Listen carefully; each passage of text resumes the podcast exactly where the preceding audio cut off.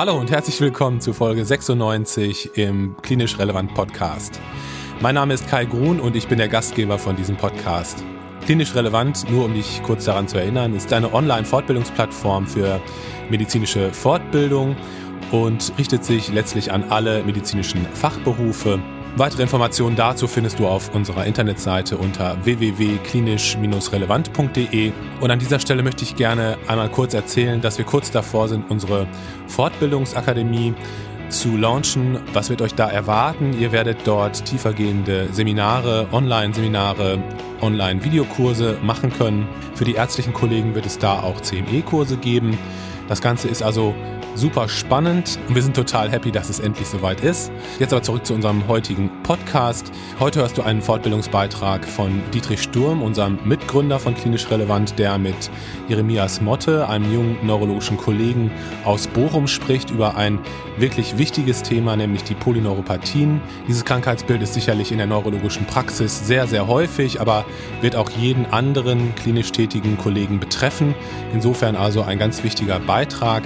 Die beiden versuchen einen ja, relativ schnellen Ritt durch die Differentialdiagnosen, durch die klinische Untersuchung, durch die Diagnostik der Polyneuropathien und ich denke, du bekommst hier einen super Überblick über dieses wichtige Thema. Ich wünsche dir also viel Spaß beim Zuhören und hoffe, dass du viel lernst. Ja, Jeremias, vielen Dank für deine Zeit. Schön, dass du da bist. Ähm, am Anfang machen wir immer so eine kleine Vorstellungsrunde, dass die Hörer wissen, mit wem es heute zu tun haben. Hast du Lust, ein paar Worte zu deiner Person zu sagen? Ja, hallo Dietrich, vielen Dank für die Einladung. Genau, mein Name ist äh, Jeremias Motte. Ich äh, bin äh, neurologischer Assistenzarzt noch in der Uniklinik in Bochum am Josef-Hospital. Ich bin jetzt in meinem letzten Jahr in der Psychiatrie-Rotation, äh, sehe da jetzt auch sehr viele ambulante Fälle. Ja, und äh, freue mich, dass ich heute mit dir sprechen darf. Heute geht es um die große Erkrankungsgruppe der Polyneuropathien. Da gibt es ja ähm, Gründe für diese Erkrankung, ähm, die viele Leute betreffen können, zum Beispiel die Zuckererkrankung. Dementsprechend hat auch der ein oder andere Hausarzt mit der Erkrankung zu tun. Könntest du so schildern, was so ganz typische klinische Befunde einer Polyneuropathie sind oder was der Patient dem Hausarzt vielleicht schildern könnte? Ja, also die Polyneuropathie, damit beschäftige ich mich auch wissenschaftlich. Wir machen ja viel Neuroimmunologie und ich habe am Anfang auch gedacht, was für ein langweiliges Thema. Man denkt das am Anfang so klinisch. Also das Typische ist ja, ähm, die Patienten kommen und sagen häufig einfach nur, mir kribbeln die Füße. Ähm, so das typische Sockenförmige. Und äh, wenn man sich dann aber damit weiter beschäftigt, äh, dann kriegt man vor allem ganz viele äh, äh, Differentialdiagnosen, also man, kann, man, man lernt das immer besser kennen, aber so das Typische ist, wie Patienten sich vorstellen.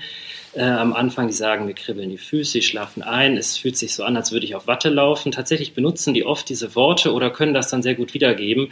Das ist ja so dieses Lehrbuchhafte, dass man fragt, es ist so wie auf Watte laufen und dann können die das so gut bestätigen.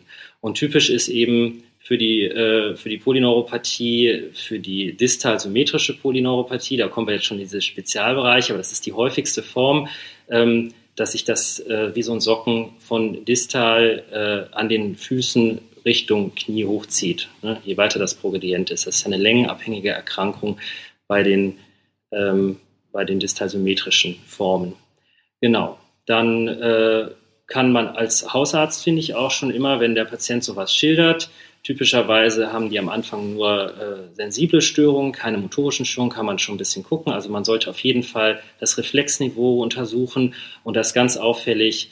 Als allererstes fällt der ASR aus, der Achillessehnenreflex, der Patellasehnenreflex ist in der Regel dann noch erhältlich. Und ähm, manchmal kann man aber auch schon so eine motorische Mitbeteiligung erkennen. Patienten äh, haben so ganz schlanke Füße, da sieht man so ein bisschen eine Muskelatrophie und eben das Gefühl, wenn man drüber streicht, ist reduziert, Temperaturempfinden ist reduziert. Dafür gibt es ja auch so kleine Tools mit einem Kunststoff und einem Metallteil, dass man also kalt und warm unterscheiden kann. Ähm, ja, und äh, die Palypästhesie, die kann man auch mal schnell äh, untersuchen, sodass man so eigentlich in zwei Minuten raus hat, hat der Patient eine Polyneuropathie, ja oder nein, so das Klinische. Mhm. Genau, Palypästhesie ist ja der Stimmgabeltest, ne, dass man eine Stimmgabel anschlägt und dann an bestimmte Körperstellen hält, ganz typischerweise ja an den Innenknöchel oder ans Großzehengrundgelenk. Genau. genau. Da ist dann auch schon, finde ich, da kann man auch schon klinisch immer viel äh, eine Richtung abschätzen, denn wichtige Differentialdiagnosen, Polyneuropathie ist eine häufige Erkrankung, sehen also viele von unseren Kollegen. Ähm, kann man also gucken, ob man Gradient zum Beispiel, dass man eben nicht nur am Innenknöchel guckt, sondern dann auch den Gradienten an der Tibia-Vorderkante und auch ruhig äh, mal an den Hüftknochen macht, also Spina iliaca anterior superior. Und wenn man da den Gradienten feststellt, ist das eben das ganz typische längenabhängige ähm, diese längenabhängige Sensibilitätsstörung. Wenn das nicht so ist, dann muss man auch auf jeden Fall schon auch an eine Spinalkanalstenose denken. Da kann dann auch, finde ich, der Hausarzt schon diese Differenzierung vielleicht machen und den Patienten schon mal ähm, zum MRT für die Lendenwirbelsäule schicken, bevor er ihn zum Neurologen schickt, dann hat der das schon. Dann mhm. zieht sich die weitere Diagnostik danach nicht so in die Länge. So aus meiner klinischen Erfahrung lohnt es sich halt auch immer noch so nach trophischen Störungen an den Füßen zu gucken, gerade bei Diabetikern. Ne, da ist dann schon mal die ein oder schlecht, andere schlecht verheilende Wunde. Sudomotorik ja auch manchmal gestört. Auch ganz einfache Tests kann man die Leute auch fragen, ob man noch schweißnasse Füße hat. Also da kommt man schon relativ weit mit und du hast die degenerativen Erkrankungen des skeletalen Systems ja schon angesprochen, im Sinne einer Spinalkanalstenose. Vielleicht ein klinisch wichtiger Unterschied. So eine ganz klassische lumbale Spinalkanalstenose geht natürlich in der Regel auch mit Rückenschmerzen ja, einher, ja, ne, die dann auch häufig bewegungsabhängig, belastungsabhängig sind, in die Beine ausstrahlen. Das findet man als klinisches Unterscheidungsmerkmal bei der als Beispiel diabetischen Polyneuropathie eher nicht. Ne? Da kommt man schon. Das stimmt, das kann man so sagen. Nur ist es halt auch häufig so, dass ein Diabetiker ähm, es ist ja dann so, die haben dann auch die Kombination Diabetes, Alkohol ist ja auch schon ja. eine häufige Kombination und natürlich auch Diabetes adipositas und damit ja. auch degenerative Wirbelsäulenveränderung, ja. sodass man dann oft auch einfach dieses Mischbild sieht. Ne? Man kriegt das ja oft nicht so absolut, präsentiert. Ne? Absolut, mhm. Genau. Wenn ich jetzt als Hausarzt den klinischen Verdacht habe, der Patient könnte eine Polyneuropathie, da könnte eine Polyneuropathie vorliegen, ähm, was wären für dich denn Red Flags, wo ich eine zügige Überweisung an den Neurologen einleiten müsste? Also zum Beispiel ein rasch progredienter Verlauf oder das Auftreten von Lähmungen, die möglicherweise auch schnell aufsteigen oder was würdest du da Genau, du empfehlen? sagst das. Also es gibt mehrere, meiner Meinung nach, Red Flags. Das eine ist der rasche Verlauf, also dass der Patient sagt, das hat sich innerhalb der letzten vielleicht sogar Wochen oder Monate wirklich rasch verschlechtert. Ich kann nicht mehr richtig laufen. Also damit sagt er dir indirekt, mhm. dass er eine motorische Beteiligung hat. Dann ist eine ganz wichtige Red Flag in der klinischen Untersuchung ist auch die proximale Mitbeteiligung, dass es eben nicht rein distal ist. Mhm. Also so wie wir das ja typischerweise bei den ähm, distalsymmetrischen ja. Polyneuropathien sehen, äh, genau, ist die proximale Beteiligung immer ein Hinweis darauf, dass wir auch eine radikuläre Mitbeteiligung haben. Das ist indirekt letztlich pathophysiologischen Hinweis darauf, dass wir eventuell mit einer demyelinisierenden äh, Pathogenese ja. zu tun haben. Also das ist das ist das ganz typische für immunvermittelte Neuropathien. Ja. Es gibt natürlich Ausnahmen. Es gibt ja auch die DATS, Genau. Das steht ja für die äh, Distal Acquired Demyelinating Symmetric Neuropathy, ist ein bisschen umständlicher Begriff. So ist das leider bei den Neuropathien. Ja, viele umständliche Begriffe. Ähm, genau, die präsentiert sich häufig, die schwer zu unterscheiden von den äh, längenabhängigen. Aber das würde ich sagen. Und dann natürlich Schmerzen, also auch stark, plötzlich starke neuropathische Schmerzen und sich rasch entwickelnde äh, starke neuropathische Schmerzen, die können immer auf eine Vaskulitis hindeuten oder auch auf eine paraneoplastische mhm. Genese. Auch da muss man immer, das muss man auch immer im Auge haben. Aber Extremitätenschmerz, ne? jetzt um nochmal die Abgrenzung zu ja. schaffen, jetzt nicht genau. der Rückenschmerz, sondern ein, ein distal betonter Extremitätenschmerz, ein schweres neuropathisches Schmerzsyndrom, genau. wie du richtig gesagt hast. Ne? Brennen unter ja. den Füßen, ne? können fast nicht mehr laufen, weil es so stark brennt. Ja. Genau, und da hast du ja völlig richtig gesagt, dass du jetzt auch als Hinweis für eine vaskulitische Neuropathie oder halt im Rahmen eines paraneoplastischen Syndroms. Du hast ja schon selber gesagt, du beschäftigst dich auch wissenschaftlich mit immunvermittelten Neuropathien. Sicherlich wichtig, weil das eine Form von Neuropathien ist, die halt auch behandelbar ist, im Gegensatz zu vielen anderen Neuropathien, die zum Beispiel ähm, auf eine Optimierung der Stoffwechsellage abzielt oder das Weglassen der toxischen Noxe.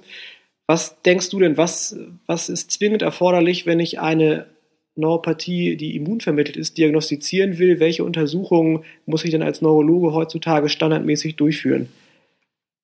Also die klinische Untersuchung ist natürlich eine ganz ausführliche klinische Untersuchung und auch ähm, Anamnese, das ist ganz wichtig, ne, um eben diese, diese rasche Progredienz rauszubekommen. Häufig ähm, schildern die Patienten auch ähm, Begleiterkrankungen, die schon auf eine Autoimmunogenese hindeuten. Das sind schon viele Patienten, so aus meiner Erfahrung, die dann doch vielleicht kein, äh, keine rheumatoide Arthritis haben, aber die doch sagen, dass sie immer wieder so rheumatoide Probleme haben oder Psoriasis wird häufig so in der Ambulanz doch genannt oder kriegt man doch so mit raus. Ähm, genau. Und dann äh, ist natürlich der absolute Goldstandard nach wie vor eine ganz, ganz ausführliche elektrophysiologische mhm. Untersuchung. Danach sind auch die Kriterien. Ähm, und das ist auch der Grund, äh, warum viele immunvermittelte Polyneuropathien eigentlich ihrer Diagnose, sie wird tatsächlich manchmal auch überdiagnostiziert, sie wird in vielen Fällen auch unterdiagnostiziert, der so der Begriff CDP, ne, das ist ja so dieser Überbegriff, mhm. beziehungsweise die größte Gruppe, die man in der Regel auch kennt, äh, die wird, äh, wenn man diese Diagnosekriterien prüft, dann hält die bei manchen Studien, das sind fast 90 Prozent gar nicht, mhm. hält diese Diagnose nicht stand. Und dafür haben wir in Europa, ich glaube seit 2010, die EFNS-Kriterien, also die sind noch relativ frisch. Es gibt eine ganze Menge mhm. Diagnosekriterien, die so in den letzten äh, Jahrzehnten so entstanden sind, aber das ist jetzt so der internationale Standard die EFNS-Kriterien, die sollte man sowohl in der Klinik als auch für Studien benutzen. Und da ist eben der äh, Nachweis gefordert, der elektrophysiologische Nachweis einer Demyelisierung. Ja. Jetzt hast du ja schon, jetzt hast du schon die, das Akronym benutzt, CEDP, als wir beide sind Neurologen, ja. wir können etwas anfangen. Kannst du jetzt nochmal für alle Nicht-Neurologen ja. schildern, wofür das steht? Also eigentlich ist der Begriff sehr allgemein. Es heißt chronisch immunvermittelt demyelinisierende Polyradikuloneuropathie. Ähm, habe ich jetzt richtig gesagt? CIDP, ja, ja. genau. Ähm, wie gesagt, viele Akronyme und ähm, die, äh, da, da, denkt man erstmal, es ist ein Überbegriff für alle chronisch demyelinisierenden Immuneuropathien. Mhm. Das ist aber nicht so. Daraus haben sich viele Subgruppen gebildet. Also es gibt, jetzt kann man grob unterscheiden, die typische CDP, die sich vor allem an der Klinik festmacht. Also dieses, was ich eben gesagt habe, auch als Red Flag, dass es eine proximale Mitbeteiligung hat. Ähm, dass es beinbetont ist. Und es gibt aber auch sehr viele atypische CDB-Formen, die man dann in ganz viele Untergruppen weiter differenzieren kann. Da kommen jetzt wieder, wieder viele Akronyme, beispielsweise das Lewis-Sumner-Syndrom oder die mhm. MATSAM. Ähm, da hat man also so einen Patchy, also einen fokalen Befall der Nerven mit sensibler Mitbeteiligung. Und dann ist die MMN keine Form mehr der CDP. Das mhm. ist ja die multifokal-motorische Neuropathie, die eben keine sensible Mitbeteiligung hat und die man inzwischen da auch komplett rausgelöst hat. Mhm. Ne? Ähm, oder jetzt ganz neu, in den letzten Jahren sind die Paranodopathien entdeckt worden. Das sind also ähm, immunvermittelte Neuropathien, bei denen Antikörper äh, also neu entdeckte Antikörper, die gegen die Paranodien gerichtet sind, mhm. äh, entscheidend sind. Und auch da sieht man elektrophysiologisch zwar die Demyelinisierung, also das man sieht ja elektrophysiologisch dann entweder die verminderte Leitgeschwindigkeit, den Leitungsblock oder dass die F-Wellen verschwinden. Hm, aber es kommt gar nicht zu einer echten Demyelinisierung mhm. pathophysiologisch, mhm. sondern es wird am, am, am Schnürring ähm, kommt es äh, eben zu einer Auflösung der Strukturen zwischen Axon und Myelin. Mhm. Und deswegen sieht es elektrophysiologisch so aus, obwohl das Myelin nicht zerstört wird, wie mhm. bei der klassischen CDP, wo das bisher jedenfalls der unterstellte Pathomechanismus ist, dass durch Makrophagen das Myelin abgeräumt wird. Ne?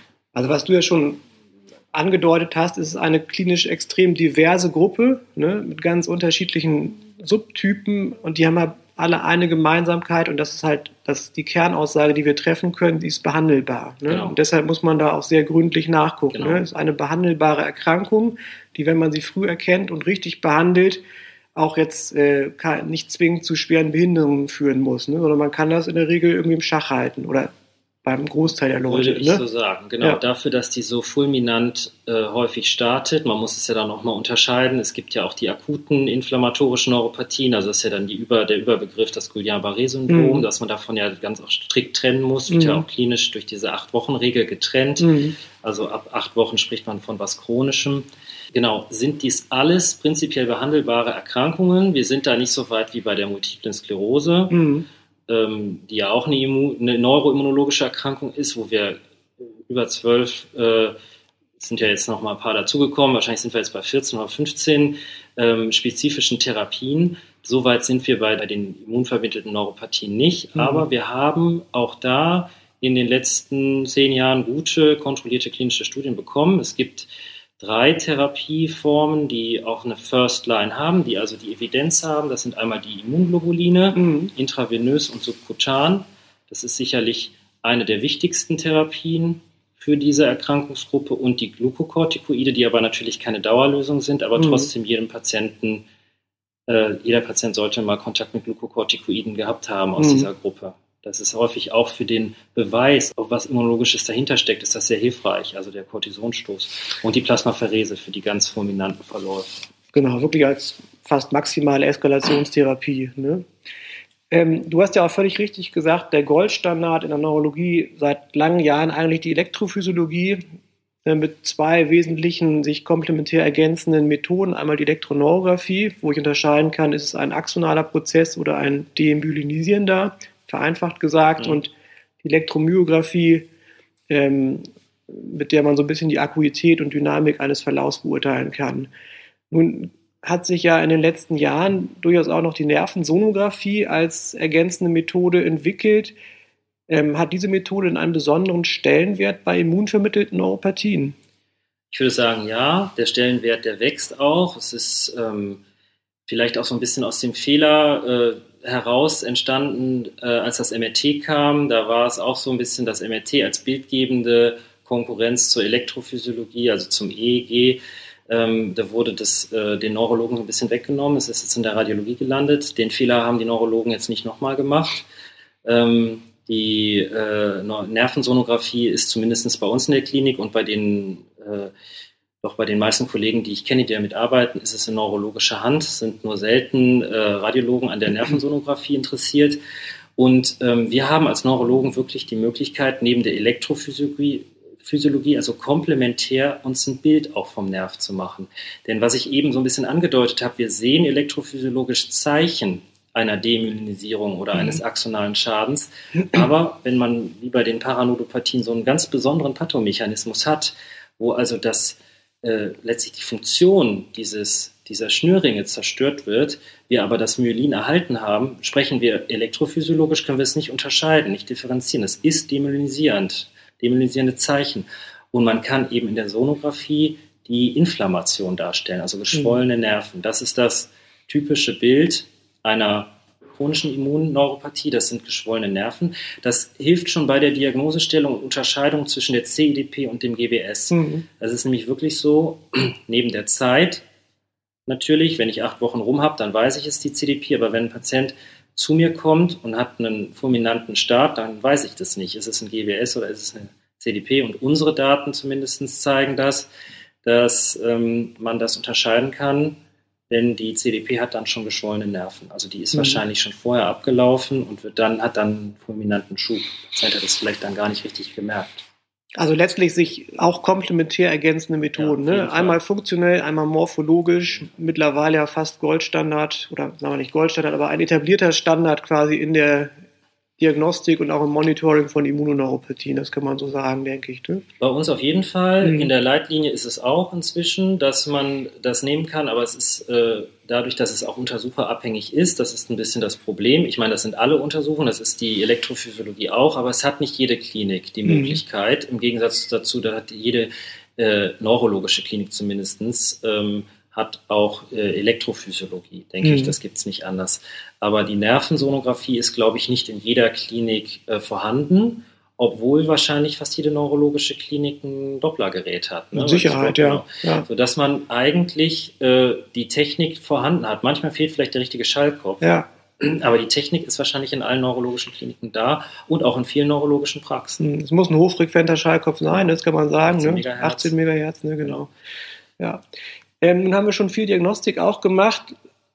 So wie ich es gelernt habe und wie es eigentlich auch immer noch angewendet wird, gehört auch immer noch in der Diagnostik eine diagnostische Blickwurtnahme zum ja. Setup. Ne? Ja. Wie siehst du den Stellenwert davon? Also es ist sehr umstritten, muss ja. man sagen. Wir punktieren ähm, eigentlich alle Patienten, wo wir eine immunvermittelte Genese vermuten, weil es das zumindest eine Richtung vorgibt. Das ist auch ein supportives Kriterien, mhm. Kriterium in den EFNS-Kriterien, aber eben nur supportiv. Mhm. Man kann da ähm, mit der äh, Eiweißerhöhung eben den Defekt der äh, Blutnervenschranke indirekt nachweisen, mhm. beziehungsweise den Hinweis darauf ziehen. Ähm, es gibt aber jetzt nicht wie bei der MS oder sowas oligoklonale Bande, das spielen da keine Rolle. Also es ist vor allem die Eiweißerhöhung und natürlich beim GBS die zytoalbuminäre Dissoziation. Mhm. Da ist es sicherlich absoluter Goldstandard. Bei der CDP finde ich, sollte man es auch immer machen. Mhm. Ähm, aber nicht jede Neuropathie muss punktiert werden, so ist mhm. es nicht. Also wo ich mir sicher bin, dass es eine diabetische Polyneuropathie oder alkoholtoxische Polyneuropathie ist oder eine rein sensible, langsam fortschreitende Polyneuropathie, finde ich nicht, dass man da, und das sagen auch so die Leitlinien, sagen auch so die meisten ähm, die meisten Reviews, dass man da nicht jeden mhm. Patient punktieren muss. Dementsprechend sind ja auch der, der Stellenwert der Sualis-Biopsie zum Beispiel auch immer weiter. Ne? Also wir machen es nur noch, wenn wirklich der begründete Verdacht auf eine Vaskulitis ja. besteht ne? Ja. oder irgendwie. Ja. Da wird es auch absolut ja. empfohlen. Wenn der Verdacht auf eine Vaskulitis ist, soll man das auf jeden Fall machen. Ähm, genau, bei der CDP ist es nicht mehr zwingend. Wir mhm. machen es trotzdem äh, auch noch, eben weil man es auch manchmal gar nicht unterscheiden kann. Richtig, ja. Es liegt halt auch daran, wir haben eine Spezialambulanz bei uns an der Klinik äh, und wir sehen dann häufig auch schon Patienten, die seit Jahren damit rumlaufen mhm. und wo man dann häufig der, wo der axonale Schaden dann schon so weit fortgeschritten ist, dass man elektrophysiologisch die Demyelin, den demyelinisierenden Charakter gar nicht mehr nachweisen mhm. kann. Da hilft uns dann auch oft die Sonographie. Mhm. Wir sehen dann die, äh, die sozusagen ausgebrannten Nerven. Manchmal sieht man noch eine Schwellung, manchmal sieht man aber auch schon so eine hyperechogene Struktur in der mhm. Sonographie. Das bedeutet, die Nerven werden tendenziell weißlich, stellen sich also weiß im Sono dar.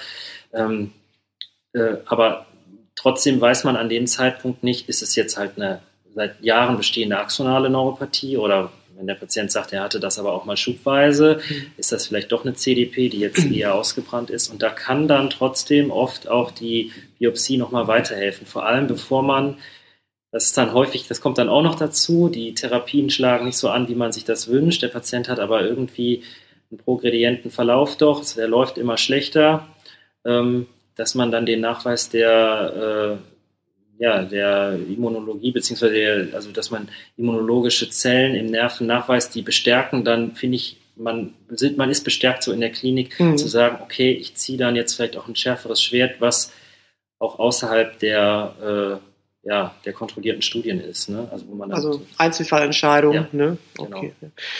Jetzt sind wir soweit vom Hausarzt, der den Verdacht hatte, es liegt eine immunologisch bedingte Neuropathie vor. Patient war dann vielleicht bei dir in der Klinik und der wurde mit den genannten Methoden auch sicher diagnostiziert und behandelt. Ähm, wie läuft denn das Monitoring von solchen Patienten weiter? Wie häufig sollten die zu ihrem ambulanten Neurologen gehen? Gibt es irgendwelche Surrogatparameter, die einem vielleicht helfen, den Krankheitsverlauf zu beurteilen? Was kann der Patient sonst noch für sich tun? Ja, da ist halt noch viel Forschung. Wir suchen immer wieder neue Biomarker. Das ähm, SNFL ist ja bei der MS gerade en vogue, also mhm. der, ähm, das Serum äh, Neurofilament Light Chain ist mhm. es ja, ne? also es ist ein äh, spezifischer Marker für axonale Degeneration, aber es ist unspezifisch äh, für Erkrankungen. Ähm, das sind halt alles Sachen, die man so, die, wo wir so gerade dran sind.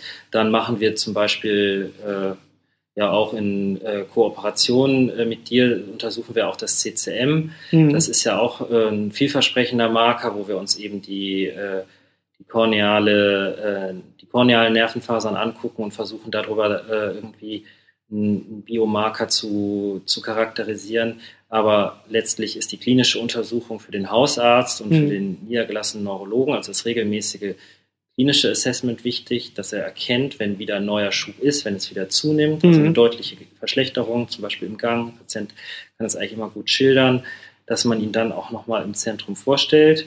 Wir machen das auch so, dass wir die Patienten bei uns ähm, eigentlich einmal im Jahr doch sehen wollen, mhm. mindestens. Und äh, solange die unter, solange die progredient verlaufen, also solange das nicht stabilisiert ist, machen wir tatsächlich auch meistens die Therapie. Mhm. Es gibt niedergelassene Neurologen, äh, die machen die Infusion der Immunglobuline. Da sind wir dankbar, weil unsere Infusionsambulanz immer voll ist. Ähm, aber gerade wenn es dann wirklich so geht, dass man damit nicht weiterkommt und man auf solche Off-Label-Therapien umswitchen muss, wie Rituximab oder Cyclophosphamid, da bleiben wir dann doch in der Klinik. Mhm. Und ja, das, was kann der Patient so tun? Also Physio- und Ergotherapie ist ganz, ganz wichtig. Das wissen wir einfach so aus der Erfahrung, aber Evidenz dafür gibt es leider nur wenig. Ähm, genauso wie, das ist eine ganz häufige Frage, was kann der, fragt der Patient, was kann ich machen? Also klar, Ausdauersport, wir ähm, empfehlen nicht Kraftsport, mhm. sondern tatsächlich Ausdauersport und kontrollierte Physiotherapie, Ergotherapie. Ähm, und oft kommt jetzt immer häufiger die Frage der Ernährung. Kann ich mhm. irgendwas an meiner Ernährung ändern? Da ist es eben auch schwierig, wirklich eine Empfehlung zu geben, die, wir wollen ja irgendwie immer eine Studien- äh, oder evidenzbasierte Empfehlung geben. Da kann man eben auch nur sagen, ja, es sind äh, die mediterrane Ernährung, letztlich die Risikofaktoren zu reduzieren, die allgemeinen Risikofaktoren, denn auch eine Immunneuropathie kann ja leiden unter einem Diabetes, kann mhm. leiden unter Alkohol. Das sind halt dann Sachen, die man vermeiden muss. Ähm, und äh, wir erforschen das auch bei uns. Äh, einmal haben wir, das sind aber noch Sachen, die, die, wir wirklich nur tierexperimentell bisher erforscht haben. Das ist das Capsaicin, also mhm. das sind dann die Inhaltsstoffe aus den äh, Chilischoten. Da mhm. konnten wir tatsächlich zeigen, das hat einen immunologischen Einfluss. Und was aus der MS rüberschwappt, das ist die Propionsäure. Mhm. Die ist ja jetzt in der letzten Zeit immer häufiger so diskutiert worden, auch ob das vielleicht einen regulatorischen Einfluss, aber immer auf das Immunsystem hat. Was Neuroprotektives mhm. kennen wir genauso wenig wie die Kollegen, die sich mit den zentralen Pathologie beschäftigen. Ja. Genau, VMS, ne? Und Propionsäure, muss man ja sagen, ist jetzt nichts Verschreibungspflichtiges, ne? nee. ist ein frei verkäufliches genau. Nahrungsergänzungsmittel. Dementsprechend ist natürlich auch die Umsetzbarkeit oder die Testung von richtig kontrollierten Studien schwierig. Ne? Einfach. Genau. Ja, Jeremias, dann vielen Dank für deine Zeit. Das war einmal der schnelle Ritt durch die Immunopatien. Vielen Dank, dass du heute wieder zugehört hast und unser Gast gewesen bist. Wir hoffen sehr, dass dir dieser Beitrag gefallen hat und dir in deinem klinischen Alltag weiterhelfen wird. Gerne darfst du dann auch diesen Beitrag teilen mit deinen Kolleginnen und Kollegen und ja, wir freuen uns natürlich auch immer, wenn du uns eine Bewertung auf Apple Podcasts geben würdest. Hier sei nochmal hingewiesen auf unsere Social Media Kanäle und auf den Launch unserer Online-Fortbildungsakademie. Du wirst in Kürze auf unserer Internetseite unter www.klinisch-relevant.de Fortbildungsveranstaltungen, also Videoseminare, Online-Fortbildungskurse buchen können die viel weiter in die Tiefe gehen und ja, für die ärztlichen Kollegen wirst du da auch CME-Punkte sammeln können. Das Ganze ist also super spannend. Wenn du auf dem Laufenden bleiben möchtest über klinisch relevant, dann wäre es sinnvoll, wenn du unseren Newsletter abonnieren würdest. Das Ganze kannst du auch auf unserer Internetseite tun. Wie immer kannst du uns unter kontakt.klinisch-relevant.de kontaktieren, sei es für Fragen oder Anregungen oder wenn du vielleicht einmal mitmachen möchtest bei uns. Und jetzt ähm, habe ich wieder viel zu viel gequatscht. Ich wünsche dir, dass du gesund bleibst und eine hoffentlich halbwegs angenehme Vorweihnachtszeit hast. Wir freuen uns, wenn du beim nächsten Mal wieder einschaltest. Mach's gut, bleib gesund. Ciao.